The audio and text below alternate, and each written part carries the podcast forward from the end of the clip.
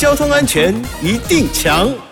咦哈，我是绕强强哥。今天呢，星期五是交安点个赞。俗话说，家有一老，如有一宝，呼吁大家多多关心长辈的用路安全。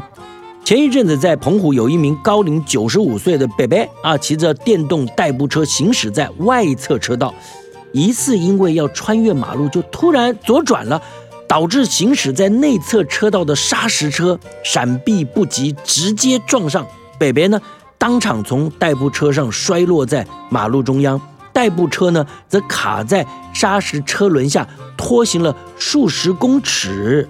紧急将北北送医之后呢，后来经过抢救还是不治。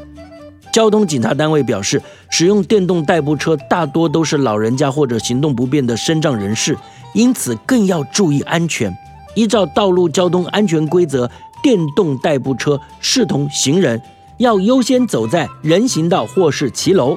如果遇到没有人行道的路段，应该靠边行驶，不可以骑到快车道钻车缝，这是非常危险的。而且穿越路口必须走斑马线，并遵守行人红绿灯号志。提醒您，使用电动代步车违规穿越马路或者行驶在马路中间的话，哦，是会被罚钱的哦。以上广告由交通部与公路总局提供。